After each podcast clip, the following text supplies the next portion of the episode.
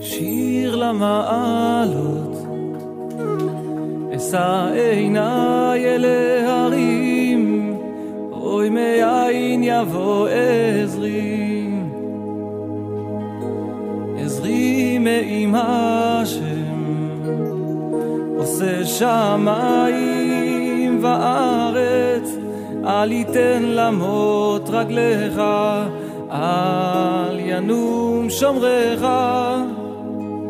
הנה לא ינום ולא יישן שומר ישראל. השם שומרך, השם צילך, על יד ימינך. יומם השמש לא יככה, וירח בלילה. השם ישמורך מכל רע, ישמור את נפשך, השם ישמור צאתך ובואך, מעתה ועד עולם. Shalom mis hermanos. Damos comienzo a, a esta enseñanza de la tarde con, con un tema que es de mucha actualidad porque en este mundo, pues las personas que contraen matrimonio se preocupan mucho también por el tema del divorcio y eso es lo que queremos. Tratar de aclarar un poco lo que tiene que ver con el matrimonio y el divorcio a la luz de la escritura. Habrá algunos puntos que no trataremos y ya vamos a, a decir por qué. Lo primero que podemos decir es que el matrimonio como base fundamental de la sociedad es el núcleo más importante que formó el Eterno en nuestras vidas. Aunque hoy en día el valor del matrimonio ha sido muy golpeado, ello no significa que haya perdido importancia delante del Eterno. Y precisamente por eso nos interesa tanto tratar este tema como por otras muchas razones. Es muy claro que hombres y mujeres nos necesitamos mutuamente. Por ello, el Rey del universo, el Eterno, bendito sea, estableció desde el principio algo que sigue teniendo vigencia en nuestros días, al menos para los creyentes. Y ahora vamos a, comentar por qué digo esto. Eso lo encontramos en Bereshit, capítulo 2, versículo 24. Por tanto, dejará el hombre a su padre y a su madre y se unirá a su mujer y serán una sola carne. Esta, esta sentencia, esta frase, este texto es básicamente lo que justifica, o más bien lo que conduce a la formación de un matrimonio. Cuando el hombre estaba solo en el jardín del Edén, la Torah nos dice que no había nadie que lo complementara. Y al ser formada la mujer, entonces, en ese momento ya se decidió que era la mejor ayuda para su vida. Obviamente, esto, esto vino porque el, hombre examinó a todos los animales, todas las criaturas, y evidentemente no había nadie que fuera comparable a él para ayudarle. De ellos, el primer hombre y la primera mujer desciende toda la raza humana. Lamentablemente, por causa de, de, nuestra mala inclinación, a pesar de la perfección con todo fue concebido, los problemas entre los cónyuges empezaron rápido. Entonces, estamos hablando de infidelidad conyugal, maltrato físico o psicológico, ausencia de confianza y muchos más. Cuando digo muchos más, no es que no sean importantes, vamos a ver algunos de ellos, sino que estos son críticos. En el mundo de hoy, y precisamente por eso es que estamos hablando de este tema, eh, existe todo tipo de formas de ausencia de verdadera convivencia entre los cónyuges, razón por la cual pareciera conveniente comentar un poco sobre la esencia del matrimonio, pero también de los eventos y circunstancias que lamentablemente llevan a su disolución. Nos pregunta Carlos Rafael Rivera que cuánto tiempo duró Adán solo. No tengo ni la más remota idea. La Torah no lo dice, por lo tanto yo no puedo lo digo con respeto, no me puedo inventar una cifra. Si la Torah no lo dice, no, no podemos hablar de una cifra. Supongo que fue muy poco tiempo, porque hombres y mujeres nos necesitamos, como ya lo, he, lo he comentado. Lo ideal de un matrimonio, aunque suene muy romántico, es que dure hasta que la muerte los separe literalmente. Sin embargo, por causa de nuestro yetzerara, de nuestra mala inclinación, se cometen múltiples e-, equivocaciones, las cuales en el matrimonio de todas maneras tampoco son excepción. Entonces, el matrimonio es una institución creada por el Eterno, quien dijo que el hombre sale del hogar de su padre y de su madre, se une a su mujer, ya voy a ver más, más luego, veremos por qué hago este énfasis, se unirá su mujer y serán una sola carne. Me adelanto un poco, porque es que hay, hay sitios, países, regiones, qué sé yo, donde se acepta la famosa poligamia. Y algunos dicen que la escritura acepta la poligamia. Falso, eso no es cierto. Ya lo veremos. Aquí viene algo interesante porque de pronto muchos no conocemos esto. ¿Cómo se menciona el matrimonio en la escritura? Curiosamente, el término matrimonio lo conocemos todos, sabemos qué es. Sin embargo, en la escritura, en la Tanaj, no aparece nunca. Uno busca una concordancia, aparece por allá en Josué capítulo 23, 12 creo que es. Pero es porque lo dice una traducción. Y aquí es donde quiero empezar a que hagamos énfasis en que lo que digan las traducciones es lo de menos. Lo que importa es el mensaje original escrito en idioma hebreo. Para que esto suceda, de que el matrimonio no se mencione, debe haber más de una razón de peso, ¿no les parece? O sea, si la escritura no dice matrimonio, en fin, eh, pues así de importante obviamente debería, debería tener relevancia en los escritos de la, de, los profetas, los escritos. En la Brida Hasha también sucede algo similar, porque solamente se menciona dos veces. Vuelvo y digo, eso tiene que ver con las traducciones.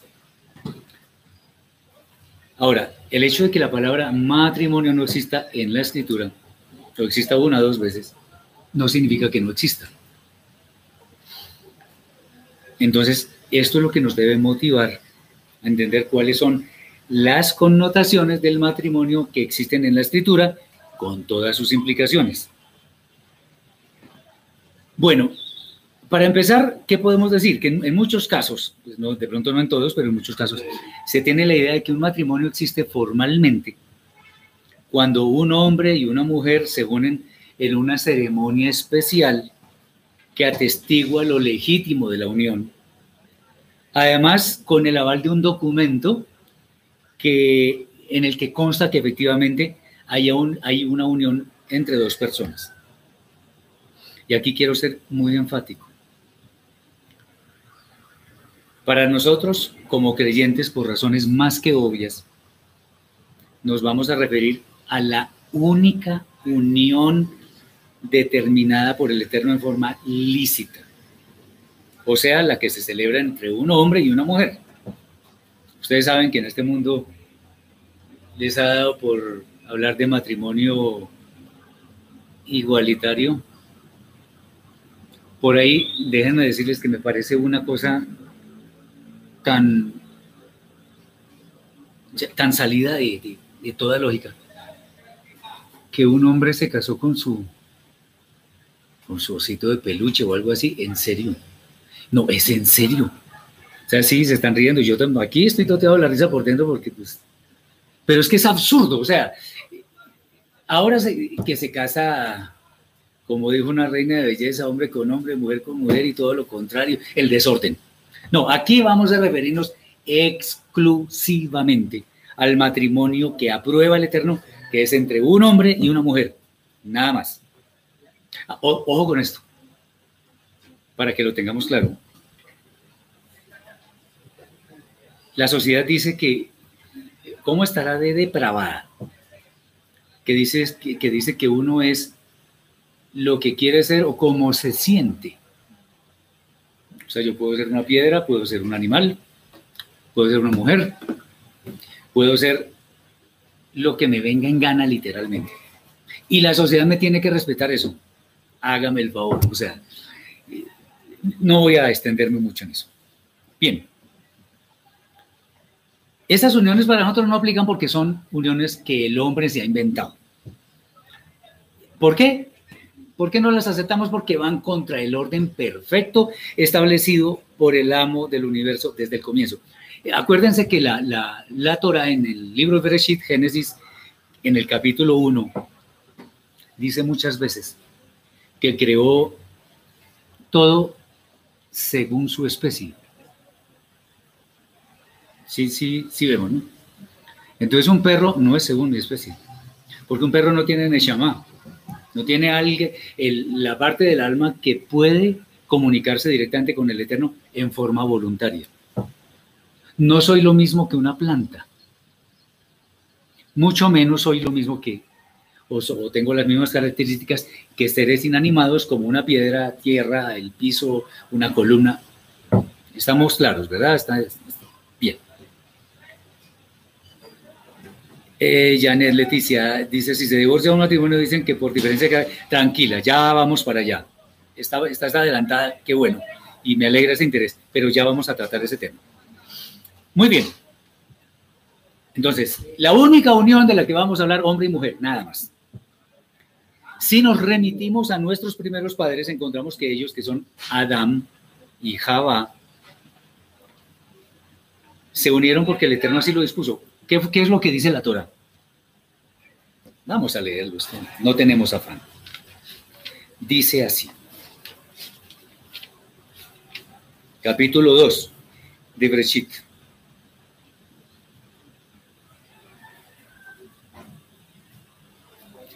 En el versículo 18, dice, y dijo también Elohim el Eterno, no es bueno que el hombre esté solo, le haré una compañera. y lo mismo en caso contrario, o sea, si el hombre no es bueno que esté solo, la mujer tampoco es bueno que esté sola. ¿Ok? La Torah desde el principio lo está diciendo. Ah, solo existían ellos dos. De manera que hablar de testigos humanos en ese momento para avalar esa unión, no, pues es imposible. No habían tenido hijos siquiera entonces. Ok. Pero para este efecto el Eterno es más que suficiente. El Eterno es más que todo, todas las personas que existimos en el mundo. Muy bien, otra vez, avalado en 2.24. Por tanto, dejará el hombre a su padre y a su madre, se unirá a su mujer y serán una sola carne. Si nos desplazamos un poco más en el tiempo, podemos ver que Abraham y Sara estaban unidos en matrimonio. En Bereshit 11, Génesis 11, 29 al 31 dice, y tomaron Abraham y Nahor para sí mujeres. El nombre de la mujer de Abraham era Sarai, y el nombre de la mujer de Nahor, Milca, hija de Harán, padre de Milca y de Isca. Mas Sarai era estéril y no tenía hijo, y tomó Terah a Abraham su hijo, a Lot, hijo de Arán, hijo de su hijo, y a Sarai su nuera, mujer de Abraham su hijo. O sea, aquí es clara la referencia a que ya Sarai, en ese momento Sarai, no estaba sola, estaba con su hombre, que era Abraham, y Abraham con su mujer, que era Sarai. Es claro. O sea, pero no dice en ninguna parte que había, que hubo, perdón, algún tipo de ceremonia que los uniera. Que había una nueva de testigos que fueron en el, en el, en el, en el carro de los recién casados y que había bombas y no sé, no, nada. Ok. Simplemente dice que estos hombres, eh, Abraham y Nahor, tomaron para sí mujeres. Y estas uniones, lo más interesante es que perduraron en el tiempo y no hubo ningún documento. Espero que entiendan para dónde voy más luego. Otro caso, el de Itzhak y Rivka. Sobre esto nos dice la Torah en Génesis 24, 64 al 67. Dice lo siguiente, Rivka también alzó los ojos y vio a Itzhak y descendió del camello, porque había preguntado al criado, ¿quién es este varón que viene por el campo hacia nosotros? Y el criado había respondido, este es mi señor, mi señor, mi, mi amo, por decir, o sea, Itzhak. Ella tomó entonces el velo y se cubrió, pudor. Entonces el, el criado contó a Itzhak todo lo que había hecho. Y la, y la trajo Itzhak a la tienda de su madre, Sara, y tomó, Rivka y tomó a Rivka por mujer y la amó. Y se consoló Itzhak después de la muerte de su madre. Hola, qué interesante. En este, este, caso, este caso es, no digamos que único, pero por lo menos es para resaltar, porque Isaac y Rivka no se conocían previamente. Pero él la tomó como mujer y la amó. Interesante también ese orden. Y vale la pena hablar sobre esto. La sociedad normalmente dice, cásate con la mujer que amas. Pues no, no es que sea malo, ¿no es cierto? Y según esto, ahí dice, ama la mujer con la que te vas a casar. Qué interesante.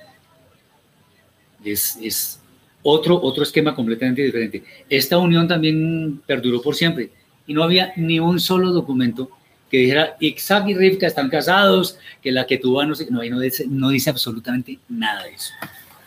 Muy bien, con estos ejemplos, el de Adam y Jabá, el de Abraham y Sarai, el de Rivka y el de Isaac y Rivka, queremos ilustrar que las primeras uniones que fueron respaldadas por el Eterno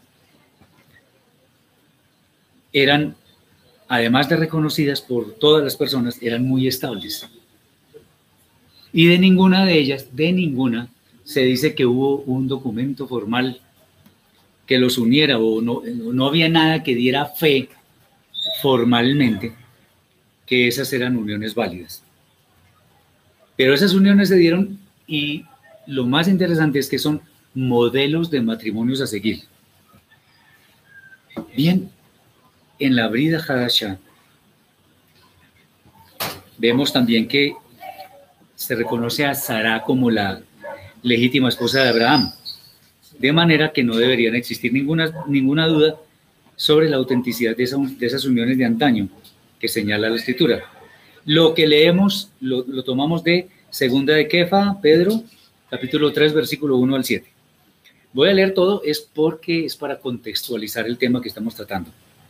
Asimismo, vosotras mujeres, estad sujetas a vuestros maridos, para que también las que no creen a la palabra sean ganados por la palabra, sean ganados sin palabra por la conducta de sus esposas, considerando vuestra conducta casta y respetuosa.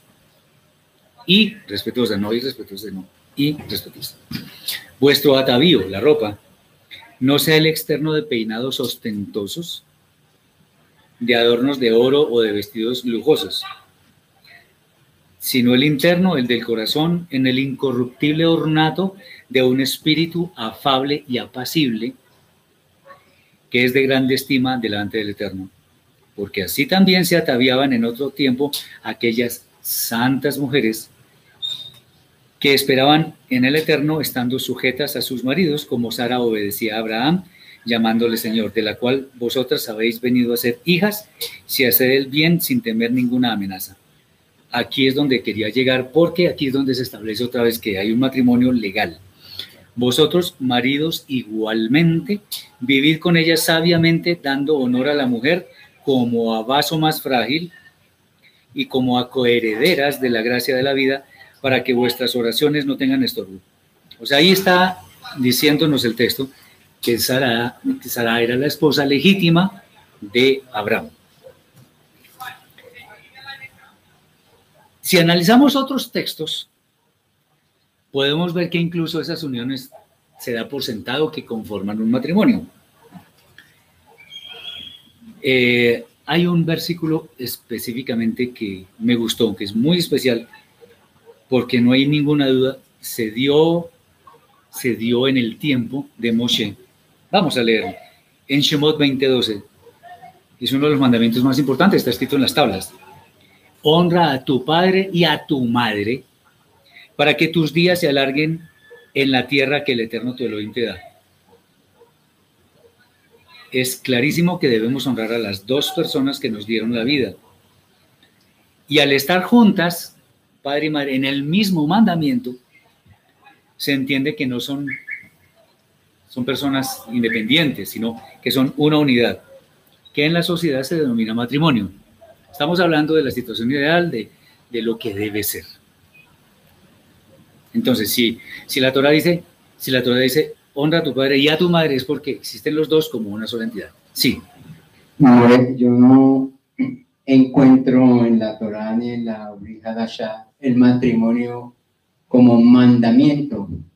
Encuentro, pues, obviamente varios pasajes, incluso los citados, en donde más esa unión eh, se creó, es más, eh, o es más tradición que matrimonio, porque el texto de Bereshit prácticamente como que nos indicaría que la unión libre es válida ante los ojos del Eterno. Buena pregunta pero no necesariamente. ¿Cuál es el asunto? En ese entonces no había notarías, no había iglesias, no había nada, entonces, primero. Segundo, que el matrimonio no es un mandamiento, no porque no aparece directamente, pero sí por qué. ¿Cuál fue el primer mandamiento que dio el Eterno? El primero. Fructificad y multiplicaos. Y eso que yo sepa no se da, no se, no resulta cuando uno le da una palmadita en la espalda a la esposa o cuando se hacen ojitos. No, no, no, ya sabemos cómo es. ¿Sí? Entonces cuando dice fructificados y multiplicados es únase el hombre con la mujer, tengan hijos. Y así sucesivamente. Entonces por ese lado sí. O sea, por eso digo no, porque formalmente no dice, eh, dice 2.24, se saldrá el hombre de su casa se unirá a su mujer. O sea, esa es la forma como se genera un matrimonio, pero no es un mandamiento. Sí es mandamiento fructificar y multiplicarse. Y como les digo, pues eso se hace con, como se debe hacer. Y como, bueno, hablemos de eso en este momento que es tan pertinente. Pues el sexo indiscriminado tampoco es un deseo del Eterno. De hecho, cuando se reglamenta, el único sexo válido realmente es el que hay entre el esposo y la esposa, ningún otro. Ningún otro. ¿Ok? Eh, cuando aquí se formaban uniones, ¿se acuerdan que inclusive por allá en algunas de las leyes dice, creo que en la parasha pasada lo vimos, que si un hombre toma una doncella, se llega a ella, la viola, mejor dicho. Eso no queda impune. En muchos casos se le obliga a hacerla a su mujer, o sea, que se case con ella que formen un matrimonio, ¿sí? ¿Me entienden? Entonces, como mandamiento, no existe. Incluso ser soltero no es un pecado tampoco. Ese es el tema. ¿Y está claro? Bien. Bien, todavía no se me adelanten con el adulterio, que eso lo vamos a ver aparte. Ok, entonces matrimonios duraderos, matrimonios que son avalados por la Torah. En últimas, entonces la Tanaj no menciona la palabra matrimonio. En Yehoshua 23.12, sí, efectivamente era eso. Las traducciones hablan de matrimonio. Vamos a ver si lo puedo encontrar rápido acá. Josué 23.12.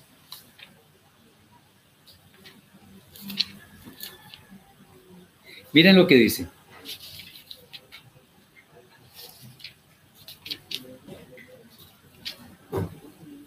De otro modo, si retrocedéis y os adherís al resto de esas gentes, aun las que quedan entre vosotros, y contraéis matrimonio con ellas, y os mezcláis con ellas y, y ellas con vosotros, etcétera, etcétera. Esa es la traducción, pero ahí no dice matrimonio. Lo vamos a ver ahora. Ahí no dice matrimonio. Eh, ahí está un vocablo que nos indica que efectivamente iba a haber una unión llamada matrimonio. Pues la palabra matrimonio, es más, me atrevo a decir, matrimonio no existe en, en el idioma hebreo, la palabra. Existen otras cosas. Por eso es importante que también tengamos en cuenta el aprender al menos los fundamentos de la lengua hebrea, porque así entendemos el fundamento, la raíz, entendemos el mensaje original. Y si no sabemos el hebreo, hagámonos a un maestro de las raíces hebreas para que nos ayude a entender. Bien, ¿preguntas, dudas? Ok. Como ya hemos dicho anteriormente, aunque la palabra no exista, no la palabra no exista en la, en la escritura, no significa que no sea real. El matrimonio existe y es muy real. Lo que pasa es que tiene otras connotaciones en la escritura. Si queremos como una especie de definición de lo que es el matrimonio, esto no es la única, podríamos decir algo como esto, algo como esto. Es la unión de un hombre y una mujer que voluntariamente deciden consolidar esa unión en términos de construir un futuro en común, aceptándose uno al otro con virtudes y defectos, considerando engendrar hijos, además de ser mutuo soporte en toda circunstancia, sea de alegría o de dolor, de salud o de enfermedad, además de entender que el matrimonio es un compromiso solemne que, dura, que ha de durar hasta que la muerte los separe. Muy duro, muy, muy difícil. Eh, quienes somos felices en nuestro matrimonio sabemos que eso es así y es, es, una, es, es un privilegio. Pero entonces, aquí digo que las dos personas voluntariamente, en fin. Ahora que vengan los problemas después, eso es otro tema. Pero es que cuando, cuando las dos personas se van a casar, bueno, normalmente sucede con Isaac y Rivka no sucedió, pero, ay, eso se hacen las, las mejores caritas, te hago el regalito, la fecha en el calendario y como ahora tenemos celulares inteligentes, entonces ni siquiera yo me tengo que acordar, ahí está, me está pitando todo el tiempo que la me tengo que ir así. No, y está bien, o sea, yo no estoy diciendo que eso esté mal. Y después, ay, esta vieja tan calzona que no sé qué, este tipo no, no hace nada. No, sí, sí ven cómo es el asunto. La mejor cara, pues digamos es un poco lógico, pero no debería ser así. Está claro hasta ahora, ¿verdad? Muy bien. Vamos a referirnos un poco a lo que son los famosos términos esposo y esposa.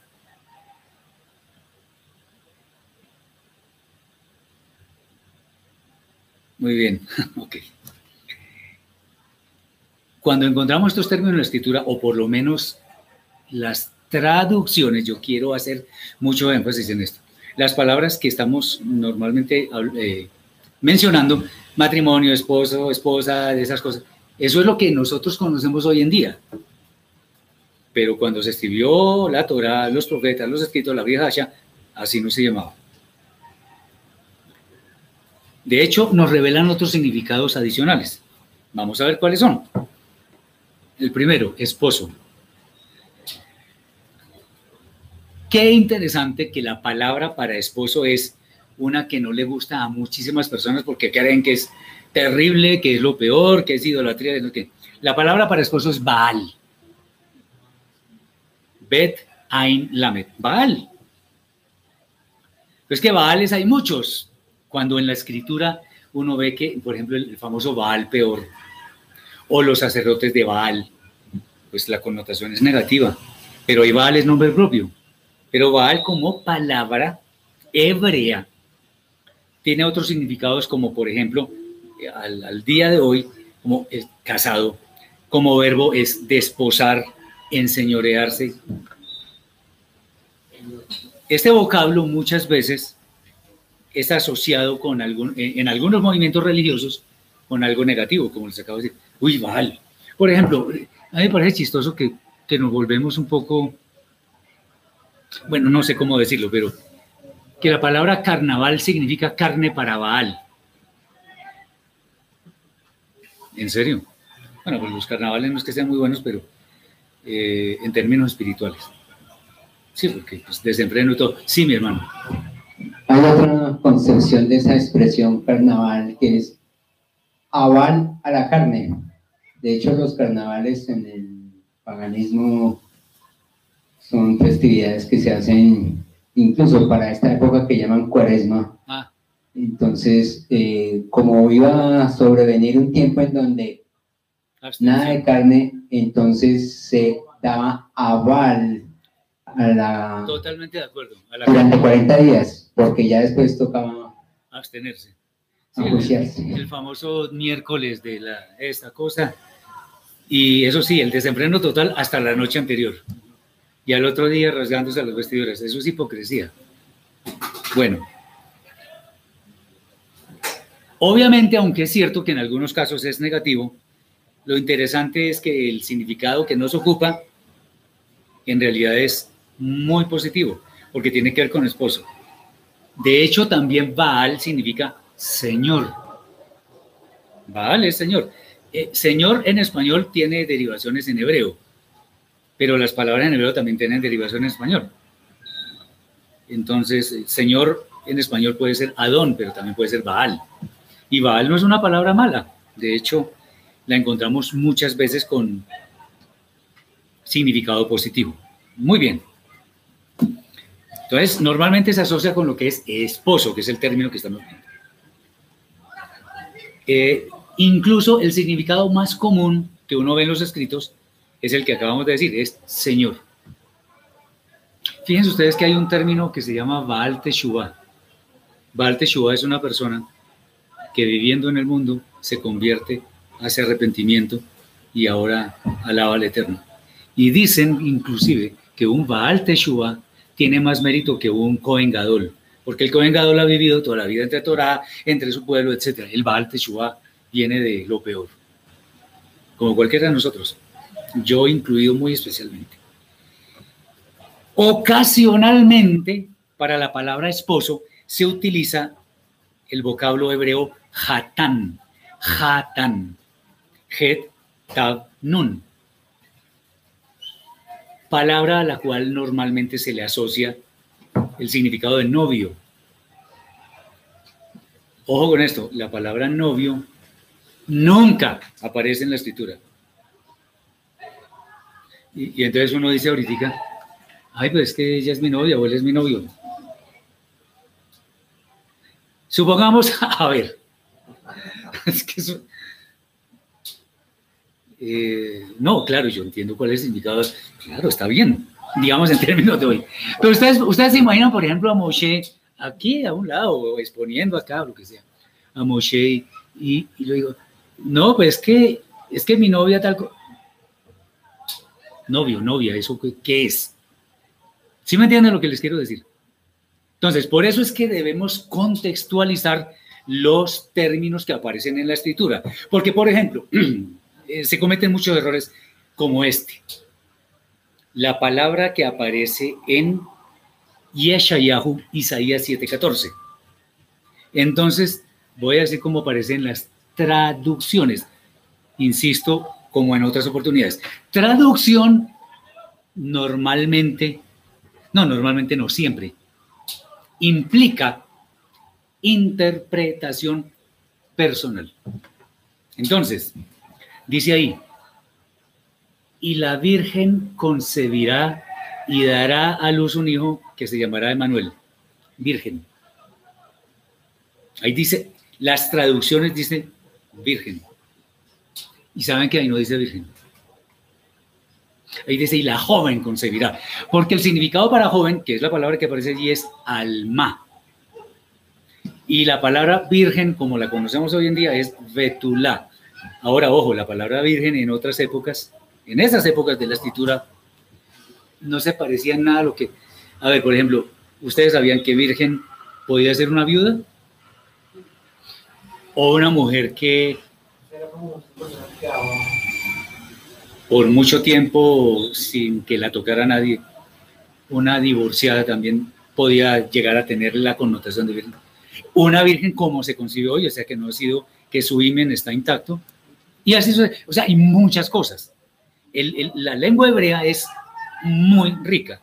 No podemos minimizarla porque, porque estaríamos en un error gigantesco. Y para entender lo que el Eterno nos está compartiendo, nos está legando, debemos entender el contexto de ese momento. Entonces, Esposo a veces se traduce como Baal, a veces se traduce como Hatán. Pero no, aquí, no, Hatán, novio, ya, listo. ¿Ven? Ahí hay un problema. Es cuando, es lo mismo cuando traducen la palabra Elohim como Dios. Terrible porque ese no es el único significado que tiene. Bien, está claro en términos de esposo qué es lo que significa. Esposo, olvidemos de esa palabra porque eso no existe, existe otra cosa. Existe el Baal, existe el Hatán, existe algo, esas palabras para indicar que es una persona que tiene una condición respecto de otra, que es la mujer.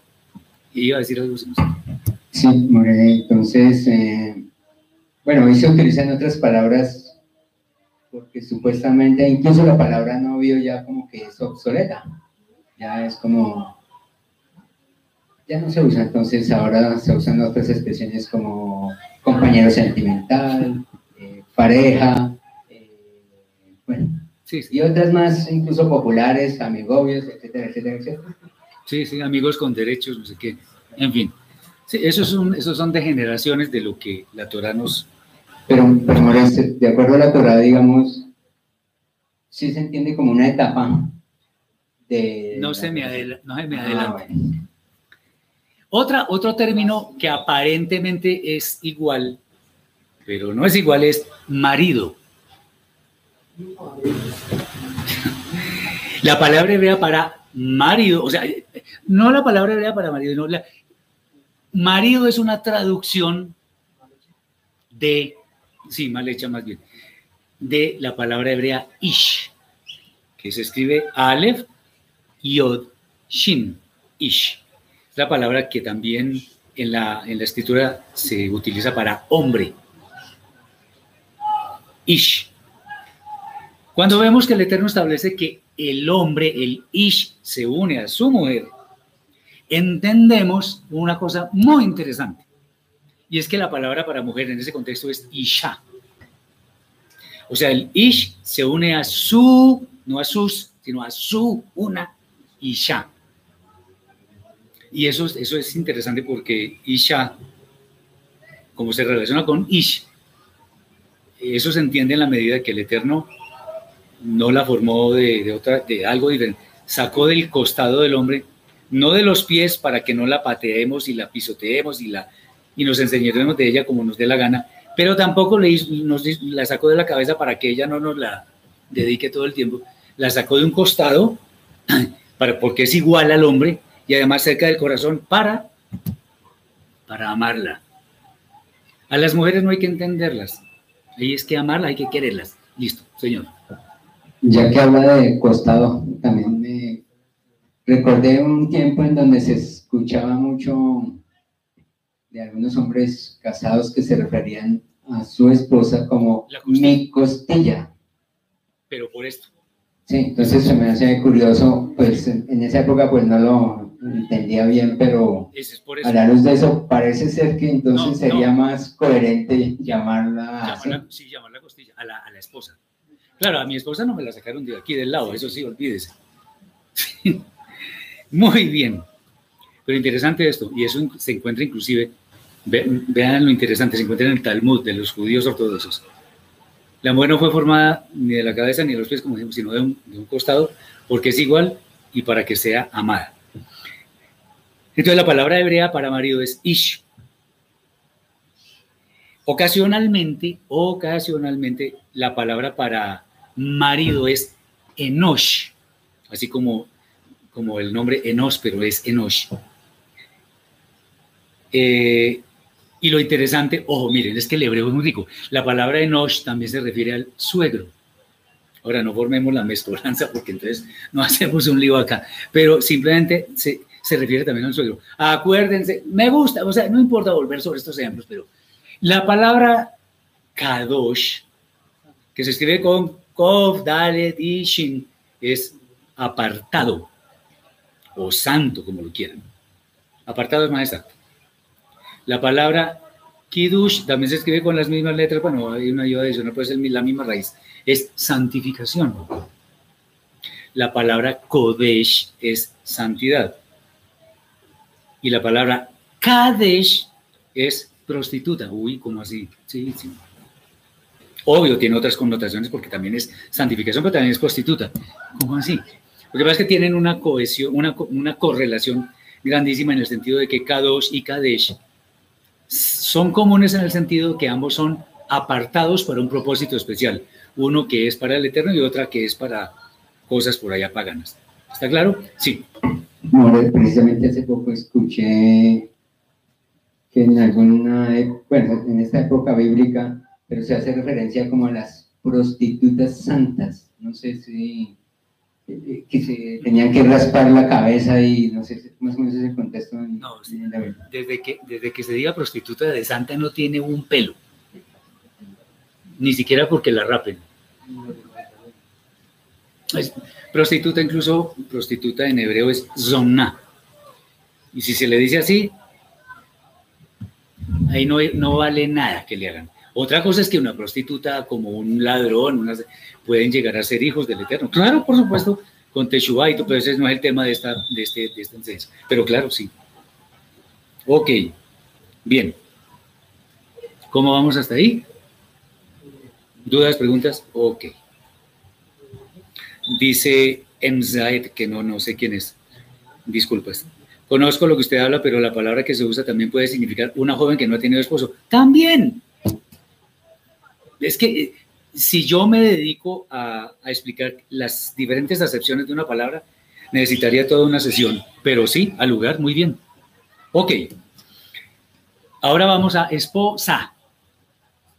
El término para esposa, o sea, volvemos, que no se nos, nos vaya el, propósito. Cuando estamos hablando de, de la palabra hebrea para esta, estamos diciendo es para esta traducción española moderna. ¿Ok? Entonces el término para esposa de hoy en día es Isha, como ya acabamos de mirar. Y el significado también lo acabamos de ver que es mujer. Eh, la expresión, ustedes la han visto mucho, no sé si han asistido a bodas o las han visto en televisión, en películas, donde dice, ahora los declaro marido y mujer.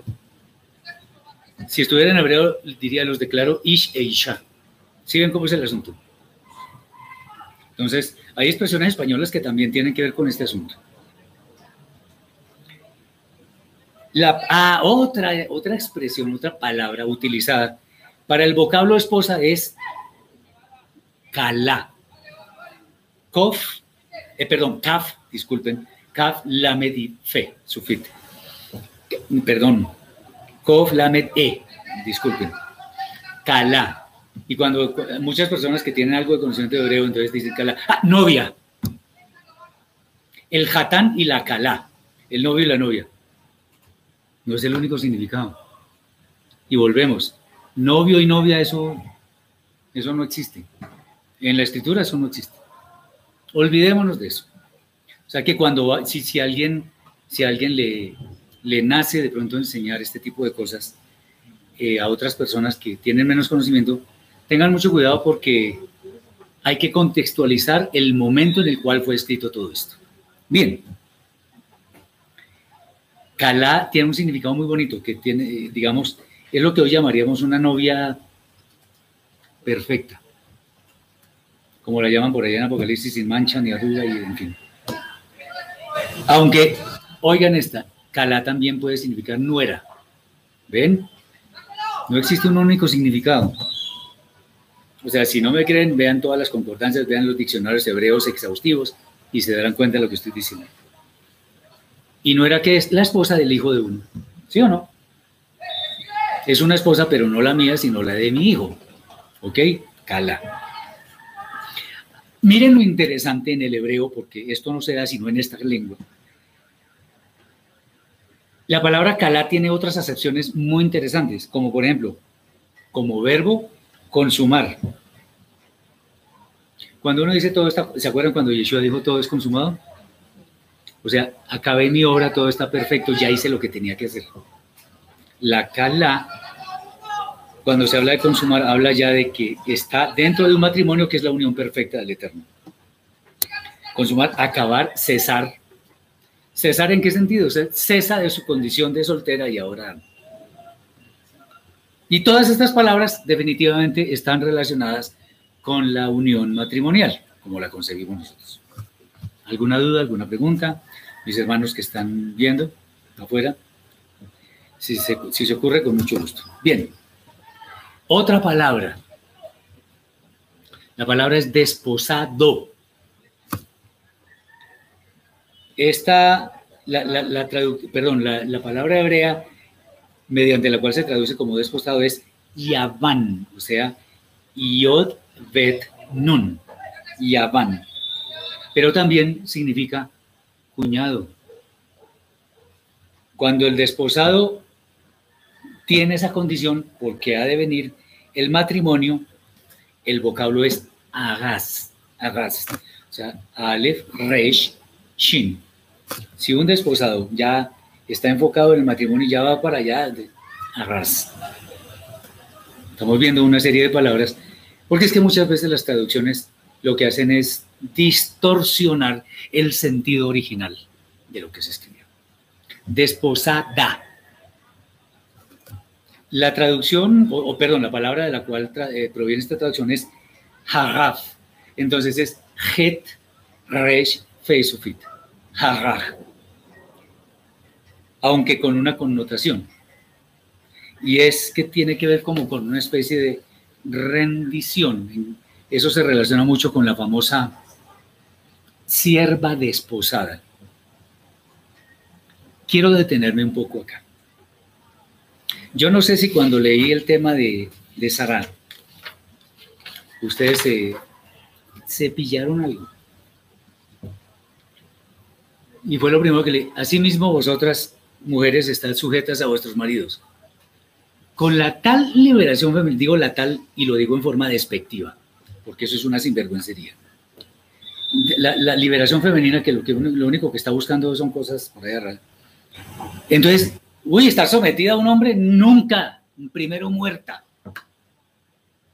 A ver, pero si entendemos el sentido de la escritura, vamos a, ir por otro camino. Sumisión en términos bíblicos implica estar efectivamente sujeta al esposo. Pero es que el esposo, ¿qué es? El esposo es quien la sostiene, la bendice, le enseña, la protege, la cuida. Y como dije yo, como lo he dicho en algunas otras oportunidades, a una mujer que no le guste que la cuiden, que la protejan, que la mimen, que, la, que le flores y que... Una mujer que no le guste eso es un hombre. ¿qué hacemos? A las mujeres les gusta. Y qué bueno, porque es su naturaleza. La naturaleza de ser protectores del hombre, la naturaleza de sentirse protegida es de ella, de la mujer. Entonces, está sujeta a nuestros maridos. Ese es el sentido, no, no que porque es el esposo ya ella le tiene que obedecer en todo. Sí, ¿cómo no? Hay esposos que viven del maltrato, que las humillan, que les, les pegan a toda hora, bueno, lo que ustedes quieran. ¿Qué mujer va a querer estar sometida a un, a un delincuente de estos? Bien. Ok. Eso es lo, que podemos decir en torno a la sumisión. Ahora, obviamente, cuando el Eterno dice que la, la, mujer tendrá sus hijos con dolor y que su deseo será para su marido y que él se enseñoreará pues de ahí viene el, asunto. Pero no hay que entenderlo mal porque nuestra condición de hombres automáticamente no nos da ningún derecho para someter a las mujeres. Ningún derecho. Que quede claro. Bien. Finalmente está la palabra, la, famosa palabrilla novio.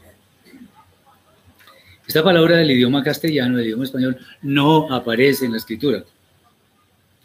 Pues esa connotación que tiene hoy en día, como decía mi hermano ahora, esa, esa connotación está muy lejos o prácticamente es existente en la escritura.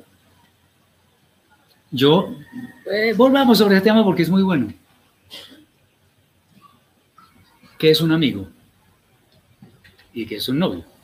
El amigo es el, el confidente, el que la conoce bien, el que, mejor dicho, el tipo más confiable del mundo. Una belleza. Y entonces, ¿para qué quiere un novio? Si tiene una persona que la quiere, la consiente, la, hasta le, le, le, concede muchos deseos de, ay, me quiero comer tal cosa y, está, y de pronto está gordita y, no puede. Y él, ay, yo quiero tanto a esta mujer, ¿cómo hace eso? Al fin y al cabo, eh, de esta, no, de esta no va a morir, entonces listo. Porque quieren novio. No estoy en contra de eso, sino la razón por la que muchos buscan novio o buscan novia.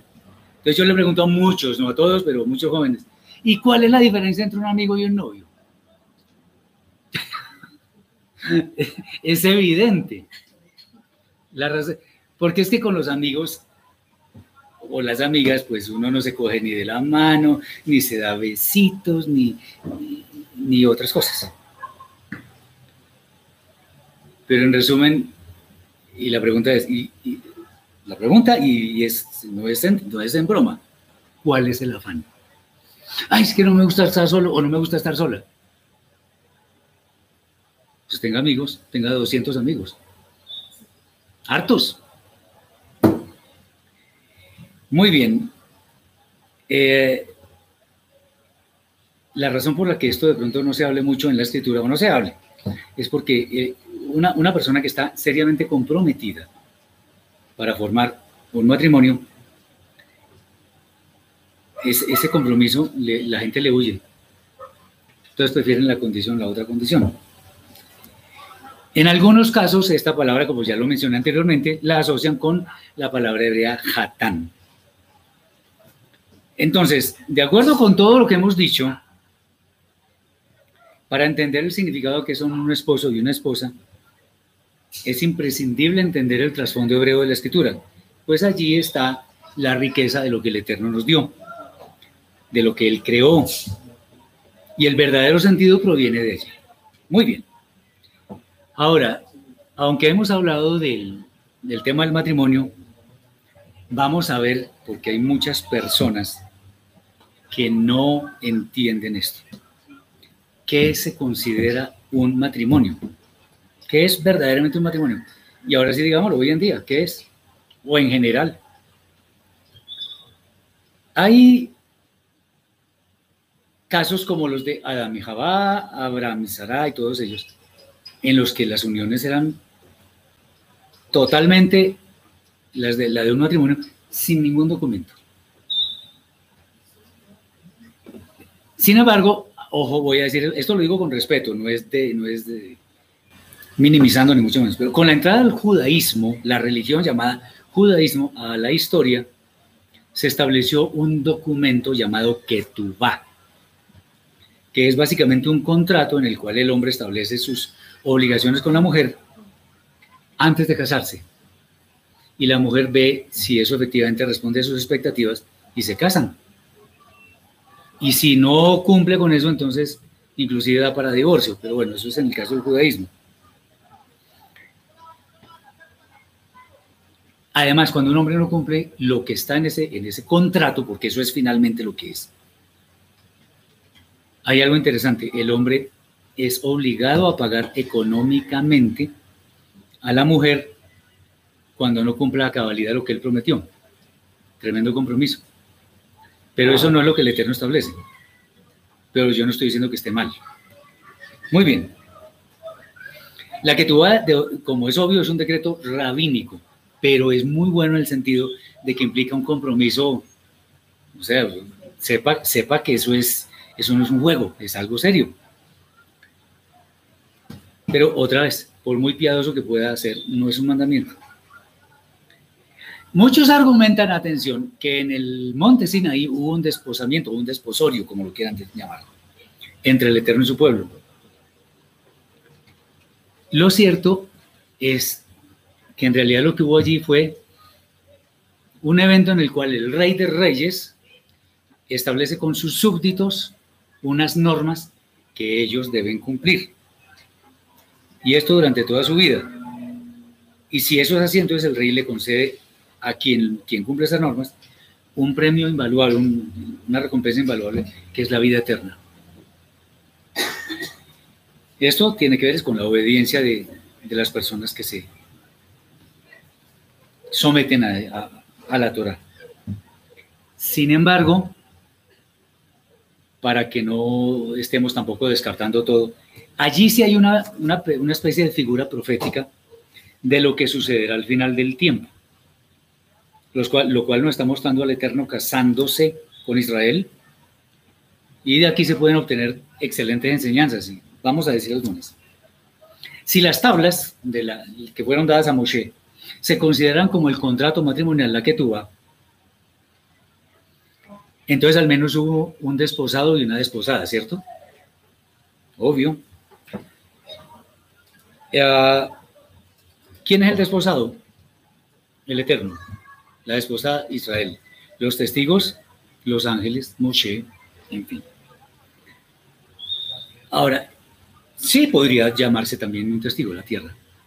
Ahora, lo cierto es que el Eterno no tolera el pecado en su presencia. Entonces podríamos decir que allí hubo un matrimonio. No. No había acabado de promulgarse la Torah y ya estaban adorando un becerro de oro. ¿Ven? Ah, por eso es que las famosas bodas, lo que llaman las bodas del Cordero, para muchos que no han entendido bien este concepto, esas bodas del Cordero se han de celebrar cuando la esposa sea verdaderamente pura. ¿Se acuerdan ese cántico que a la esposa se le ha concedido que se vista con vino fino, lino fino y resplandeciente? Porque ya no tiene mancha de arruga, ya no peca, ya está perfecta por ahí sí. Eso va a suceder al final del tiempo. Antes no, porque en este momento estamos en unos pecados terribles. Ahora, cuando se habla de las famosas bodas del Cordero, muchas personas dicen, como Yeshua es el Cordero que quita el pecado del mundo, Él es el que se casa con Israel. Esto tiene unos problemitas. Con la escritura misma, por ejemplo, en Vaikra, Levítico 20:11, dice así. Yo no me inventé esto, por eso estoy citando los textos. 20.11. Dice así, y si un hombre yaciere con la mujer de su padre, descubriendo así la desnudez de su padre, ambos serán castigados con la muerte. O sea, es una figura para decir que el hijo no puede tomar la mujer del padre. Está claro, ¿verdad? También vemos en Devarim 22.30, Deuteronomio 22.30. Dice así.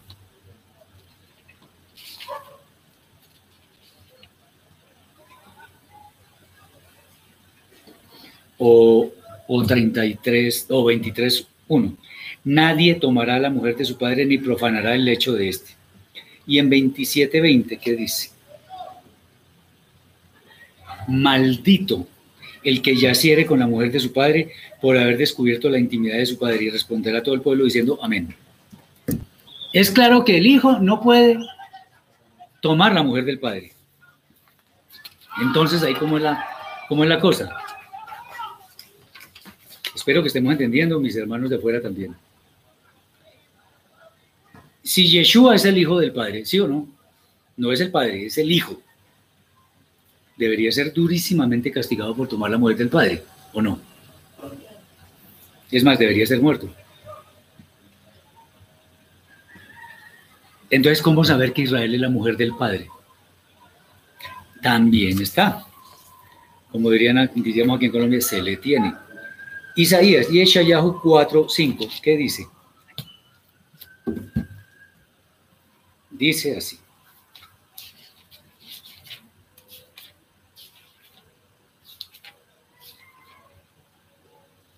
y creará el Eterno sobre la extensión del monte. No sé si lo copié bien. Habla de un dosel, o sea, de una, de una copa. Creo que me confundí de texto. Ah, no, es 54.5. Yo sí decía. 4.5 no, 54.5. Ya les comento cuál es.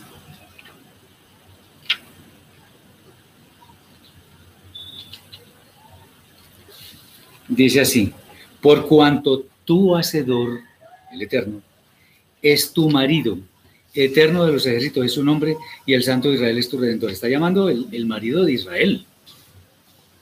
Interesante. Osea, Oseas 19, eh, perdón, 2, 19 y 20. Miremos qué dice Oseas.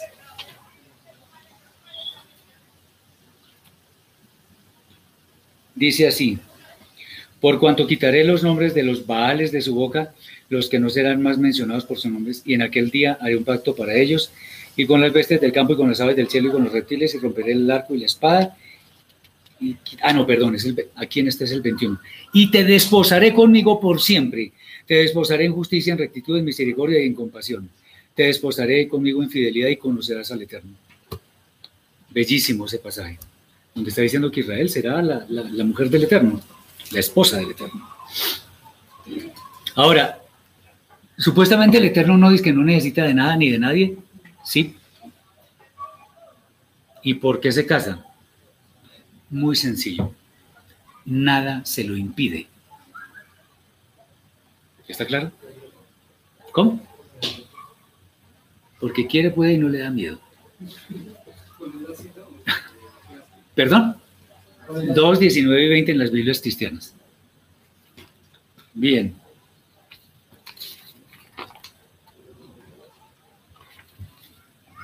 Hay otros, otros ejemplos de matrimonios. En algunos movimientos, entonces, en la iglesia donde se celebra una ceremonia religiosa.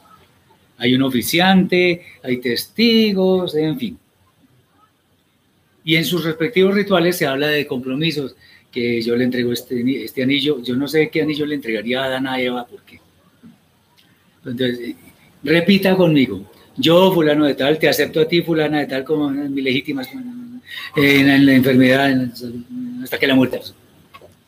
Y está bien, está bien. Supuestamente son compromisos que los cónyuges van a cumplir, solemnemente. Después de esa ceremonia, pues las dos personas deben comenzar la, la vida en común.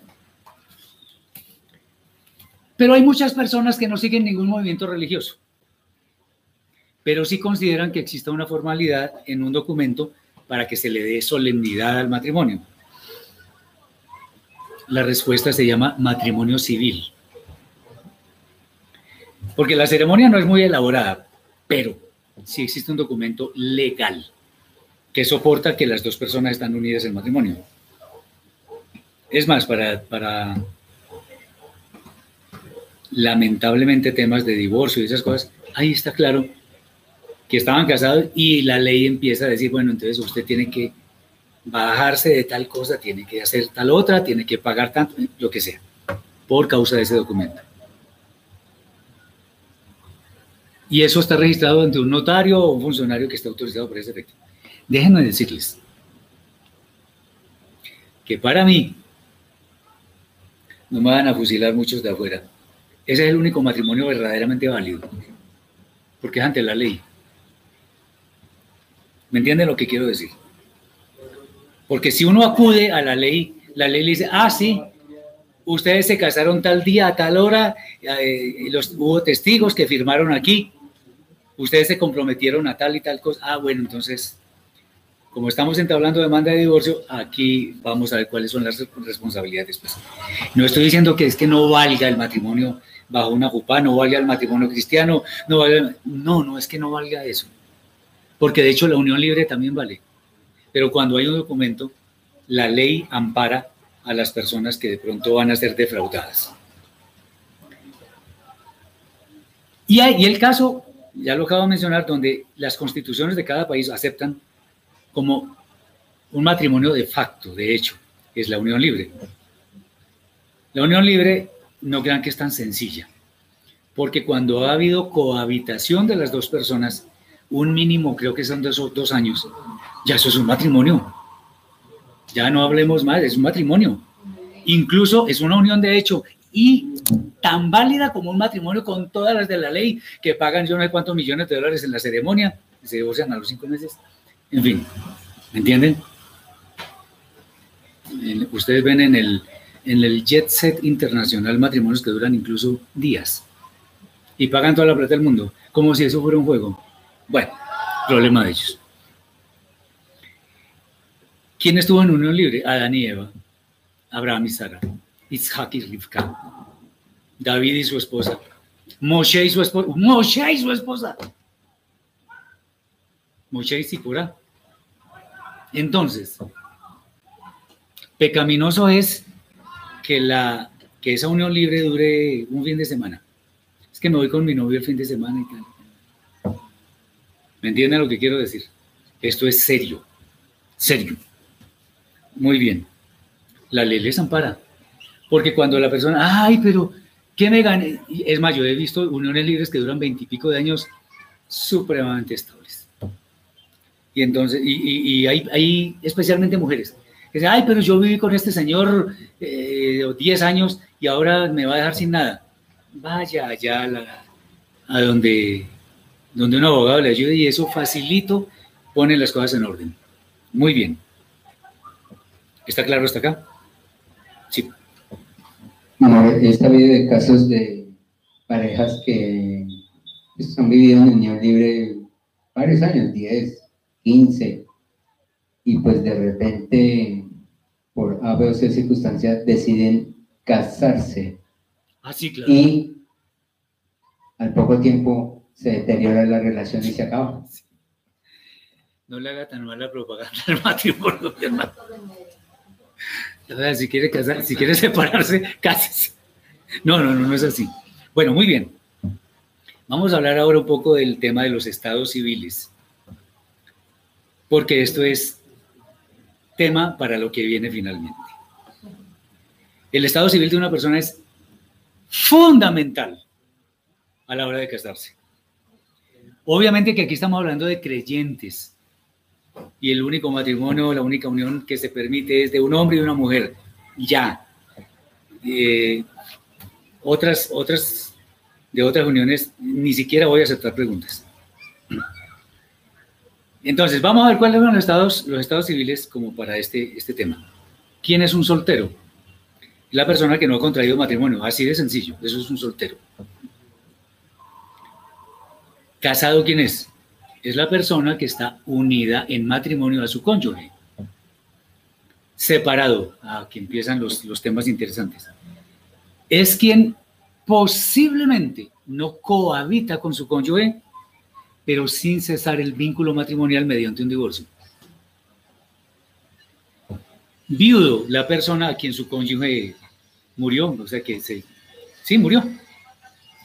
Y divorciado, ay, este sí es interesante es toda persona que ha cesado legalmente el vínculo matrimonial con su cónyuge mediante una carta de divorcio o su equivalente, de manera que su estado civil es similar al de un soltero. Los soltero y divorciado son dos cosas. Lo sabemos, ¿verdad?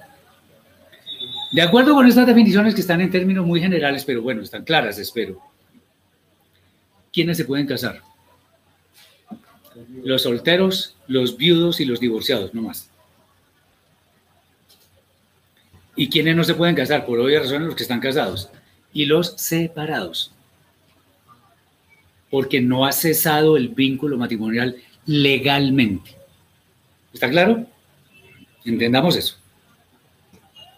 Muy bien.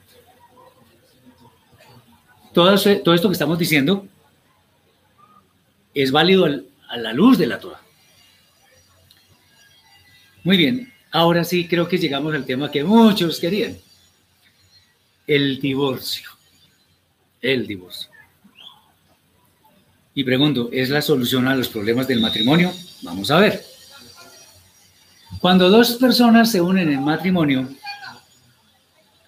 es normal que se presenten diferencias, obvio, empezando porque la mujer siente como mujer y el hombre siente como hombre, empezando por eso hay desacuerdos, hay enojos, discusiones, las finanzas que están en rojo son motivo de problema y ciertos gustos. En fin, lo que sea, gustos lícitos, ¿no? Pero hay uno, hay un problemita que rompe la unidad del matrimonio rompe su unidad, causando unas heridas muy hondas. Ese problema se llama adulterio o infidelidad conyugal. Eh, en el cristianismo somos dados a hablar de que el adulterio y fornicación, no, no. Estamos hablando de relaciones eh, sexuales ilícitas. Entonces, algunos dicen que la fornicación es entre solteros. No importa, aquí estamos hablando de lo que es ilícito. El adulterio significa la entrada de una persona extraña a la unidad del matrimonio. Alguna vez expliqué con, como con números cuál es el tema del adulterio. ¿Se acuerdan que el cordón de tres dobleces difícilmente se rompe? Y el cordón de tres dobleces es el que forma el matrimonio, el hombre, la mujer y específicamente el eterno. Pero cuando entra el cuerpo extraño, hay cuatro. Y el cuatro tiene que ver con divisiones profundas. Entonces, en el momento en que una, una persona extraña entra al matrimonio, se rompe la santidad. Y pues no estamos diciendo que no se puede volver a restaurar, se puede volver a restaurar, pero no es fácil. Sobre todo llegar al, tema, a la, a la unidad ideal del comienzo. Bien, el Eterno en su Torah, y aquí vienen las cosas que es bueno que tengamos en cuenta, nunca tuvo como propósito el divorcio. Lo estableció, sí, pero como qué, como salida, lo vamos a ver. Pero nunca fue el propósito del Eterno. Pero como el Eterno lo sabe todo de antemano, Él conociendo nuestra mala inclinación, Él sabía que ese, ese, Satán, ese Yetzerara, es un enemigo muy poderoso que nos puede llevar a pecar. De hecho, es el que nos lleva a pecar. ¿Se acuerdan? Por allá en Jacob dice que cuando por nuestra concupiscencia, o sea, por nuestro yetzerará, somos atraídos y seducidos. Y después de eso da luz a la muerte. Hay una posible salida de la infidelidad conyugal cuando el cónyuge eh, ofendido no va a perdonar, está en su derecho y decide que no, no quiere volver a compartir su vida con esa persona que lo ofendió. Esa salida ese es lo que llamamos divorcio. En, en hebreo se, se, llama get. Get es la carta de divorcio. Pero el Eterno no estableció el divorcio. No, si usted no le gusta a esa mujer, entonces cállese con otra, divorcio. ya. No, así no es. No es. El divorcio lo podemos definir como una acción que legaliza la cesación legal del vínculo matrimonial y eso se respalda con un documento que da fe de esa acción. Entonces, como les decía, si se descontextualiza, va a haber muchos problemas. Yo no sé si han visto ustedes personas que se casan, se divorcian, se vuelven a casar, se divorcian, en fin. Unos actores de cine muy conocidos lo hicieron como tres o cuatro veces. No voy a decir los nombres. Ninguno de los dos vive en este momento. Eh, el, ¿Cómo? Ah. Bien. Esto no significa que es que el divorcio sea una salida que esté al alcance de todo el mundo. No, no. Vamos a, a ver qué es lo que dice la Torah del Eterno respecto del divorcio. De Barim, Deuteronomio 24.1 y siguientes. 1, el 1 al 4. Cuando alguno tomare mujer y se casare con ella, y no le agradare por haber hallado en ella una cosa indecente, le escribirá carta de divorcio, la, la entregará en su mano y la despedirá de su casa. Y salida de su casa podrá ir y casarse con otro hombre.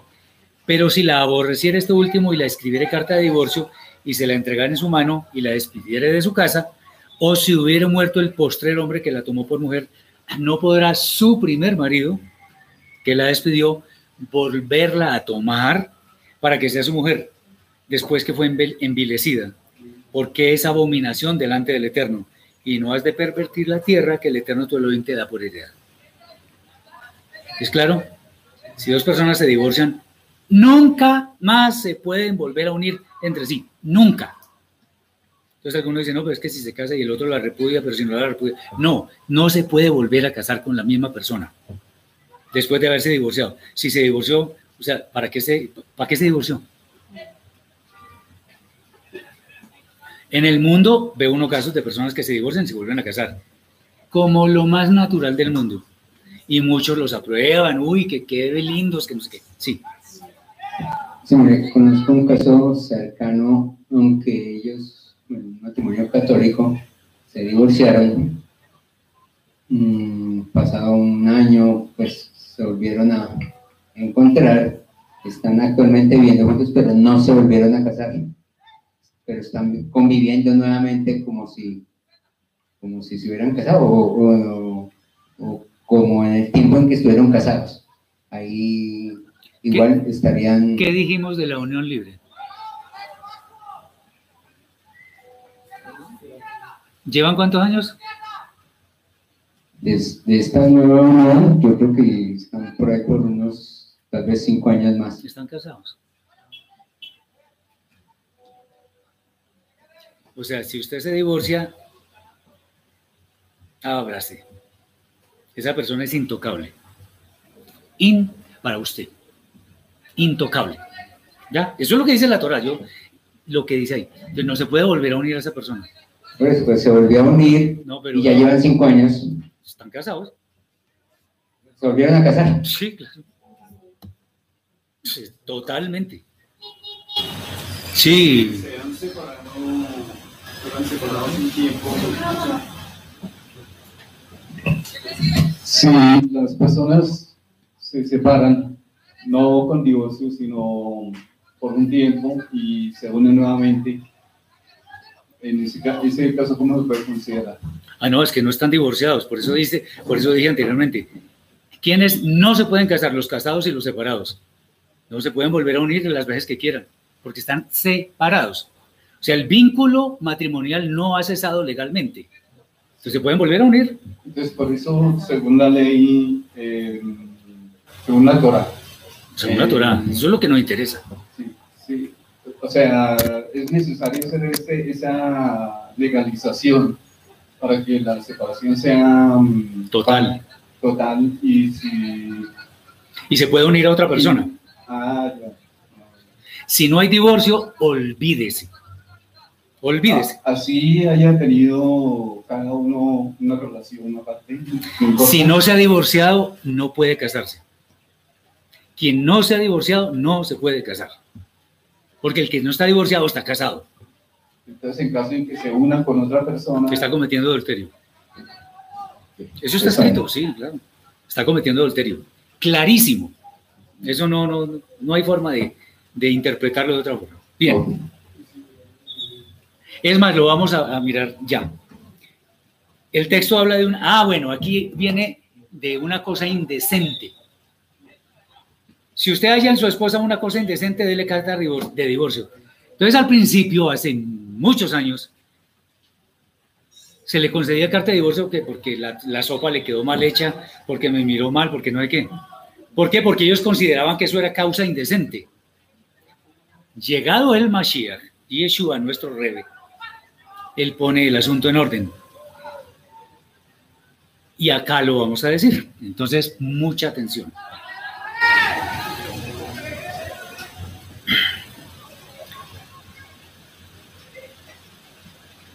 Matillahu, Mateo 19, 3 al 11.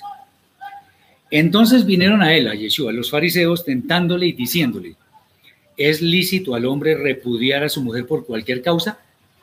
¿Sí ven? Y eso lo dice, o sea, es tratando de, de encontrarle a Yeshua. Uy, de pronto el que preguntó eso estaba cansado con su mujer.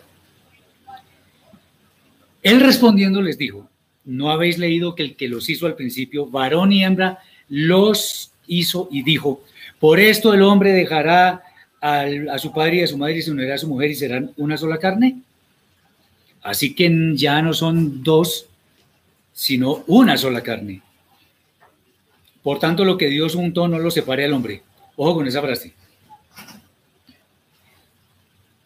Hay personas que dicen, no, uno eh, no se puede divorciar porque lo que Dios unió no lo separe al hombre. O sea que el Eterno, perdón por lo que voy a decir, lo digo con respeto, entonces el Eterno está loco, pues. Que dice que no se puede separar, pero le da el divorcio. A ver, ¿cómo es el asunto? Hay que entender cada cosa en su contexto. Muy bien. Tengamos cuidado con ese tipo de interpretaciones porque eso puede dañar matrimonios, puede dañar iglesias, puede dañar eh, grupos humanos por irresponsables, Señor. hay dos intervenciones ahí en el chat, una de Oneida y de Estela. Ah, que si no existe la causal expresada en el libro de Levítico, o en el libro de Números, o en Deuteronomio, o en Éxodo, pues, pues no, si no está en la Torán, yo no puedo argumentar, aunque ahorita voy a decir algo que es importante. Lo voy a decir, pero si no está en la Torá, yo no puedo irme contra la Torá, por ese lado. Este lado nos dice, nosotros vivimos en unión libre cuando llegamos al cristianismo, quisimos casarnos, pero el pastor dijo que podíamos estar juntos y estamos en diferentes cursos porque somos primos. O sea, hay, hay como cinco preguntas. ¿Están en unión libre? Estelita, estás casada. ¿Que podían estar juntos? Sí, claro, pueden estar juntos. Y si le dice que no pueden estar juntos, ese hombre, no sé qué tipo de, Biblia está estudiando, pero, pero no.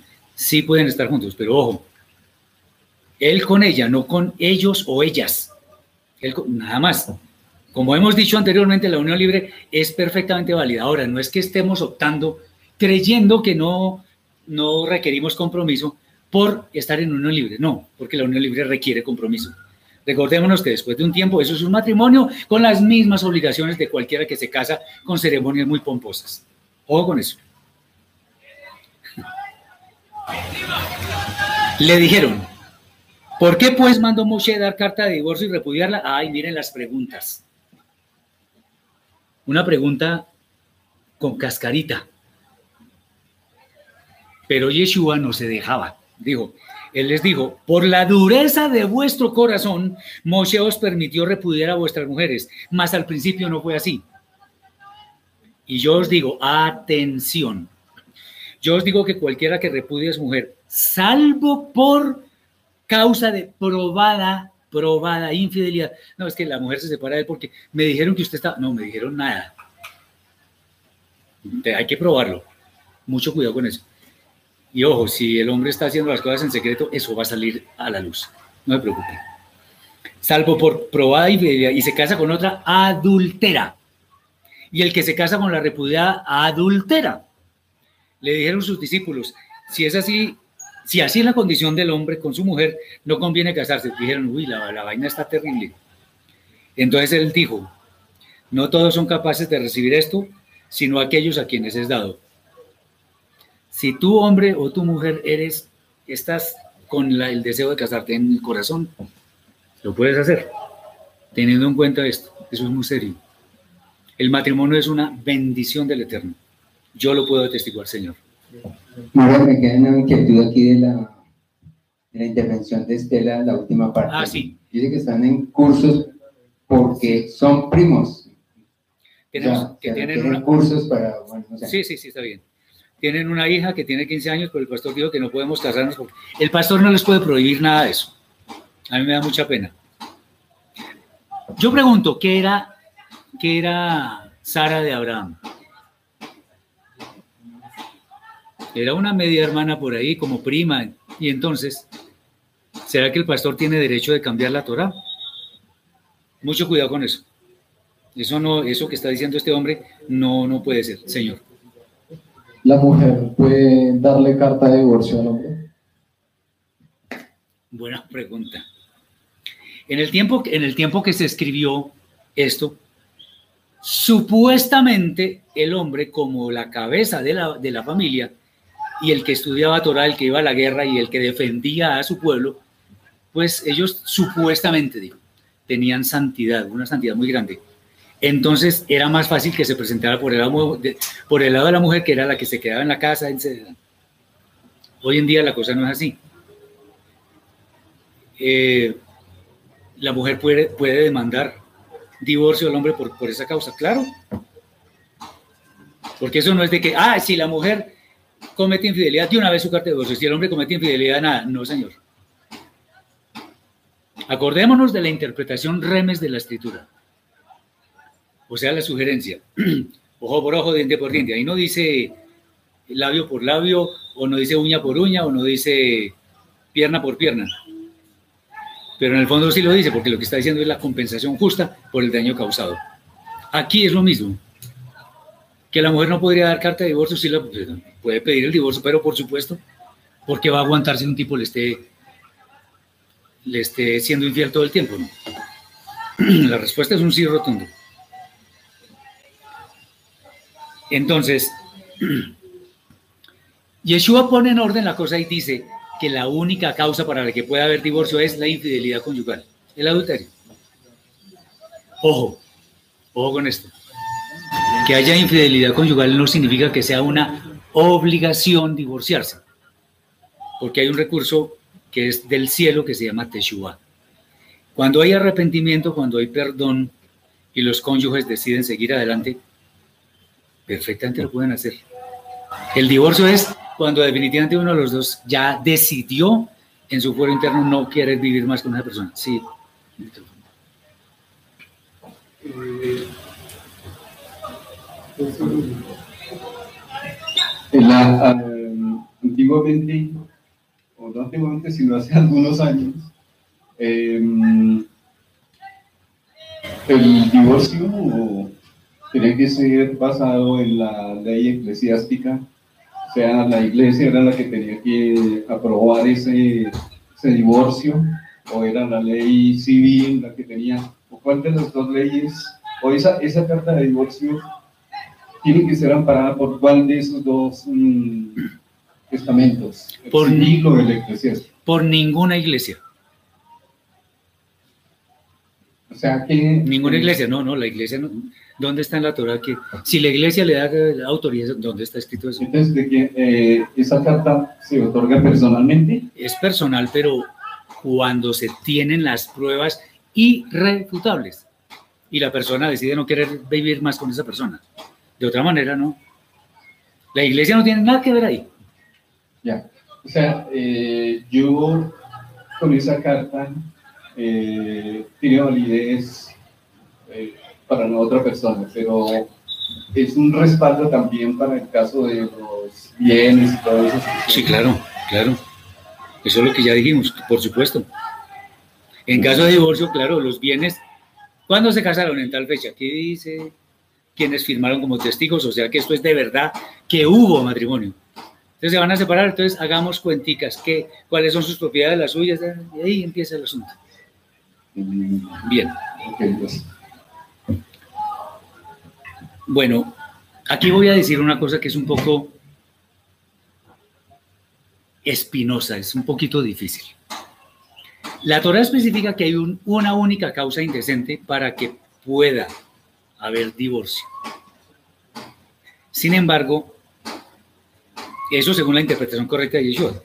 Sin embargo, hay casos en los que personalmente yo pensaría que se revise el estado del matrimonio porque hablando de algo tan duro como el maltrato físico y psicológico de un cónyuge hacia el otro, uno dice, de hombre a mujer o de mujer a hombre, eso ahora hay de todo. Uno dice, ¿por qué no, por qué uno un divorcio cuando lleva años en esas y no va a cambiar? Lo dejo al análisis. No me voy a poner a decir algo que la Torah no está que, que concretamente la Torah no dice, pero sí me pone a pensar, porque yo podría pensar que sí es una causa, porque más indecente que el maltrato físico, pues a ver, eso no es justo con ninguno de los dos.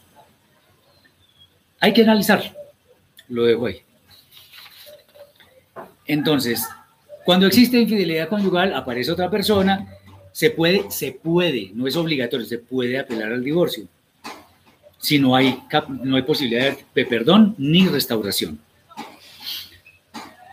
Pero, como les digo, les, les he dicho anteriormente, no es obligatorio, pero es la última opción que existe.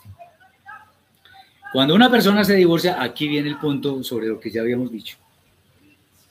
La escritura establece que no se puede volver a unir a la persona de la cual se divorció, porque es abominación para el Eterno. Si se ha hecho un divorcio con todos los requisitos que la Torah exige, ah, la persona puede volver a contraer matrimonio. Ahora, eh, aquí viene algo, ya, Jorgito, viene algo importante. Cuando decimos que el divorcio cumple todos los requisitos, es requisitos legales y espirituales. Porque si yo tengo, ya, ya, Si yo tengo la motivación de, divorciarme, a la luz parece que todo está en regla y todo, pero mi motivación fue porque me gustó más aquella que mi esposa. Así se case por la, el rito que quiera, la notaría, civilmente, ese matrimonio no es válido a los ojos del Eterno. Mucho cuidado con eso, Señor.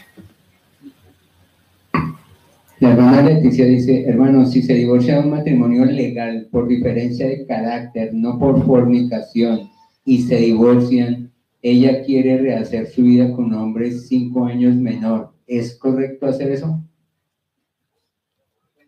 Pues lo primero, no es correcto divorciarse por incompatibilidad de caracteres. Ya ahí cometió un error. Ahí, pues, digamos, formalmente está divorciada y ese es un asunto que debe arreglar ante el Eterno. Debe ser un proceso de limpieza, pero, perdónenme por el término, brutal. Tiene que arrepentirse de todo, acudir a alguien que, que avale eso como una autoridad, o una autoridad verdadera, y le ayude en el asunto, porque si, era, si hizo eso cuando no conocía al Eterno y ahora sí, pues yo creo que no habría problema. Eh, sí, si lo hizo, si se divorció sin conocer al Eterno. Pero ahora conoce al Eterno, así el esposo va a ser cinco, años menor. Pues hombre, yo diría que sí se puede casar. Si lo hace con la Torah del, Eterno, no de otra forma. Me iba a hablar, eh, Jorgito. Em, en el caso en que alguno de los cónyuges sorprende al otro en adulterio, y eh, pues de una vez que le dé el formato. Decide, sí, no, decide eh, perdonar y continuar. ¿Cómo queda eso ante el A ver, es que perdonar es... O sea, olvidar ese asunto. No, no es olvidar. No, no, no, no, no, no, no, no. Le voy a decir, ya habíamos hablado de eso, pero gracias porque es una pregunta bien buena. Mire, el perdón no es olvido. Cuando en un matrimonio, y específicamente en el caso del adulterio, viene la, la, persona extraña al matrimonio y el hombre, vamos a decir que fue el hombre el que cometió adulterio con esa mujer, el errorcito va creciendo. Y así la, así la mujer quiere olvidar, ese error lo va a ver todos los días, no lo va a poder olvidar. El perdón verdadero es cuando esa, esa mujer decide ya vivir en paz, eh, sin que ese error le traiga consecuencias a su vida. Vive en paz. Ahí sí el perdón, porque ya, ya no la va a afectar. Porque el perdón no es, sí, yo lo perdono, ah, sobre todo, porque que uno, uno le pide perdón a alguien, y sí, yo lo perdono. No, yo necesito que me diga que realmente me perdona, que yo sienta que me perdona. Yo puedo decir por, por, por, eh, por, ¿cómo se llama eso? Por salir del paso, exactamente. Sí, yo lo perdono o la perdono. No, ahí no lo está perdonando. Es delante del Eterno que uno tiene que perdonar o ser perdonado. Y si ese perdón delante del Eterno se da, entonces... Eh, sí, pueden seguir. Sí, si no es abominación ante el Eterno. No, porque no están divorciados, son, siguen siendo esposos. Que cometió un error garrafal de... Sí, claro eso es lo que estoy diciendo. La mujer puede ver al hijo, el hijo, el hijo extraño crecer, pero seguir casada con su esposo y él olvidarse de esa mujer. ¿Sí me entiende? Lo perdonó, pero sigue conmigo. ¿Sí ve el punto? Exacto. No, es que sí. No, no, no, no, no, no, no es fácil. Lo que dice mi hermano, deben ser las personas absolutamente conscientes de lo que están haciendo. ¿Ok? Bien. Ah, es, bueno, es bueno explicar por qué puede suceder un divorcio, especialmente hoy en día. Hoy en día los divorcios son, desgraciadamente son habituales. Eh, ya lo había dicho anteriormente, personas que se casan entre sí se divorcian y se vuelven a casar ellas dos. El eterno, para el eterno eso es abominación. Esta situación nos muestra que el mundo hoy en día está inundado de pecado. La Torah ni siquiera existe en un segundo plano, ni siquiera. Y este panorama necesita la justicia, perdón, la misericordia del Eterno, pero también su justicia. O sea, este mundo como está no, no persiste, no, no subsiste. También es lamentable que los matrimonios se celebran eh, con ciertas condiciones. Yo no sé si ustedes han oído hablar de un tema llamado capitulaciones. Entonces se casan, se casan con, con capitulaciones, o sea, con condiciones, especialmente económicas. O sea, como dice la canción, lo mío es mío y nadie me lo quita. Eso es lo que dicen las capitulaciones. O sea, no hay confianza. Y la gente dice, no, pero es que como está el mundo, entonces con la persona que se va a casar usted no le tiene confianza. No se case, eso, no se case. Exactamente. En el principio nada de esto existía. El Eterno concibió la unión de los cónyuges para que durara en el tiempo, no para que terminara, no hasta que la muerte que los, separe, sino hasta que el primer problema los separe. Así no puede ser. La mala inclinación nuestra ha tomado un papel preponderante en nuestra vida, lamentablemente, y es la que nos lleva a cometer tantos errores. Muchas veces nosotros queremos gratificarnos gratificar nuestro propio cuerpo, estar felices, ser el centro de atracción, comer como, en fin, tener dinero al precio que sea, Inclusive yo ya había tenido esto porque lo, seguramente sabía que lo iban a preguntar. Ni la incompatibilidad de caracteres, caracteres, ni los gustos diferentes, ni cosas similares a estas determinan la posibilidad de un divorcio. No, rotundamente no. Todos somos diferentes y en consecuencia, si aceptamos un matrimonio es porque estamos dispuestos sinceramente a aceptar las virtudes y defectos de nuestra, de nuestra pareja, de nuestro cónyuge. Obviamente, hay, hay temas que se pueden convertir en algo mayorísimo. La hermana Janet nuevamente interviene preguntando, hermano, si una señorita se entrega a su pareja y viven dos años, pero él la termina y no quiere casarse con ella, rechazándola, ¿cómo queda ella? ¿Puede rehacer su vida porque siente que estar con otro es pecado? Buena pregunta también. A mí me gusta hablar muchas veces en forma muy directa. El tipo que le doy es un desgraciado. No merece los pantalones que lleva puesto, no es un hombre. La culpa no es de ella. Ante los ojos del Eterno, la culpa no es de ella. Puedes hacer una limpieza muy grande, pedirle perdón al Eterno, ponerse a cuentas con el Eterno, como dice Isaías capítulo 1, y rehacer su vida.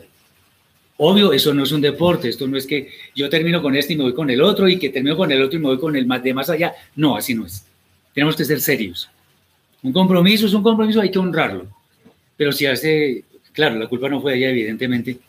El que está en un problema bien grande con el Eterno es él, independientemente de que sea creyente o no, está en un gran problema entonces sí puede rehacer su vida. Claro que sí. Es más, tiene todo el derecho. Sí, mi hermano. Es más, More, en ese sentido, yo pienso que el que no respeta un contrato tan sublime como lo es un matrimonio, no, respeta va a nada. respetar nada. No va a respetar un contrato que tenga con otra persona. Excelente. No eso. Yo no lo hubiera dicho mejor. Así es. Totalmente de acuerdo. No respeto el matrimonio, pues no, no respeto nada. Uno puede tener fallas dentro del matrimonio, puede, se le puede ir la, las luces hablando fuerte, eh, teniendo, bueno, lo que sea. Pero el matrimonio es un matrimonio. A pesar de disgustos, de peleas, de, enojos, de lo que sea, de que hay. Es un matrimonio, vamos construyendo juntos. Y eso es lo que el Eterno quiere, juntos. Ella se arruga, yo también me arrugo, por supuesto. Entonces, ¿qué? No, que está arrugando, entonces me consigo una de 20. Ah, no, señor. Acuérdense que cuando yo señalo así, hay tres dedos que me señalan a mí. Sí, mi hermano. El hermano Pablo Cardoso dice que maten a los divorciados, pena de muerte el adulterio, es un pecado imperdonable, la vida es así incompatible, imperfecta, es imposible que no los haya. No, le cuento a mi querido Pablo que el, adulterio es motivo para que los dos sean lapidados, sean muertos. Los dos que cometen adulterio sean muertos. Obvio, hoy no se hace eso. En tiempos de Moshe había que matarlos. Había que matarlos. Tengamos en cuenta eso. Bien. Aquí solamente a título de conclusión voy a repasar cosas que hemos dicho y de paso espero que para todos mis hermanos que han tenido el deseo de acompañarnos hoy, tanto acá como afuera, que esto les sirva para toda su vida. Esto no es una receta, o sea que no es la única forma de exponer este tema, pero espera, yo, yo espero que pueda ser un instrumento para que mis hermanos entiendan. Entonces, relacionado con el matrimonio y el divorcio, deben ser tenidos en cuenta algunos aspectos. Lo primero, si decidimos casarnos, debemos saber que es un compromiso para toda la vida. Segundo, el divorcio no es una opción para todo el tiempo, sino una posible salida para la infidelidad conyugal, considerada la única causa indecente por la cual se puede pedir un divorcio según la Torah. Como les digo a mis hermanos, hay que analizar el tema del maltrato físico, porque yo no estoy diciendo que voy a cambiar la Torah, el Eterno no lo permita. Pero es duro aceptar que una mujer o un hombre han durado años de maltrato físico y psicológico, porque de hecho es peor el psicológico, porque mata el alma y, y por eso va a tener que responder. Sí, sí, claro. La sola intención de querer ser infiel y que su esposo es adulterio. Es adulterio. Yeshua dijo, si yo veo a una muchacha así como, como que me gusta, la miro para codiciarla, ya adulteré en mi corazón. Ya es adulterio. Y punto. Eso no, no tiene otra forma de verlo. ¿Quiénes se pueden casar? A ver, ayúdenme. Los solteros, los divorciados y los viudos. Muy bien. Sí, Simoncito. Pregunta Morey, si los que se vuelven a unir habían convivido antes en unión libre, si es permitido volverse a unir. Esa abominación sabiendo que vivían en unión libre. Sí, claro. Estaban casados y se van a volver. No, no. No, eso es un desorden, eso es, eso es tomar la Torah ligeramente, eso no. No, no, no, entonces ¿para qué se separan? ¿Para qué se rompen el vínculo? ¿Quiénes no se pueden casar? Los separados. Y los casados. Muy bien. Una persona divorciada puede casarse de nuevo si y solamente si, así como en matemáticas, el divorcio cumple con todos los requisitos legales y espirituales. O sea, ah, no, yo, ah, yo me puedo divorciar porque mira, aquí, aquí está mi carta de divorcio, eh, ella me fue infiel, pero es que yo antes de que ella me fuera infiel estaba mirando a fulanita y ya tenía ese matrimonio con esa fulanita, si es que se da, no es válido ante los ojos del Eterno. Finalmente, una persona divorciada no puede volver a casarse con la persona de quien se divorció. Espero que haya sido de bendición para todos, una vez más. Este no es un tema conclusivo, esto tiene mucha tela de donde cortar, pero espero que les ayude en el día a día, que les, especialmente que les aclare muchas dudas, porque este tema especialmente es uno de los que más preguntas generan, por lo menos que, más me, preguntas me generan. Señor. Sí, nuevamente la hermana Janet dice, hermano, la diferencia de edad en los matrimonios mujeres, casarse con varones menores, ¿es aprobado por el Eterno? Sí, claro que sí. Por tanto, el hombre dejará a su padre y a su madre, se unirá a su mujer y serán una sola carne. Y no dice, el hombre, si, únicamente si es mayor que la mujer, saldrá de su casa y se unirá a su mujer preguntándole la edad a ver si... No, ahí no dice eso. Se unirá a su mujer y será una sola carne. Ya. Ahora, obviamente, eh, la psicología ha demostrado que, la mujer madura más rápido y que es bueno en general, pues que el hombre sea un poco mayor que ella, porque eso le da también la idea de protección, de abrigo, de amparo, de... Además, miren, discúlpenme lo que voy a decir, pero una mujer que se sienta con un verdadero hombre, que y no hablo necesariamente del tema sexual, pero se le siente la testosterona, no es lo mismo que un muchachito que, que, que lo tiene que acabar de criar, pues. Pero lo hay y si lo quiere hacer, pues es problema de ella. Eso es lícito porque es entre un hombre y una mujer. Ahora, si el muchachito es otra cosa, pues ahí sí tenemos problemas. Entonces, muchas bendiciones para todos. Que tengan una feliz semana. Shabbat Tov y muchas gracias por el apoyo y estar aquí con nosotros. Shalom. Gracias.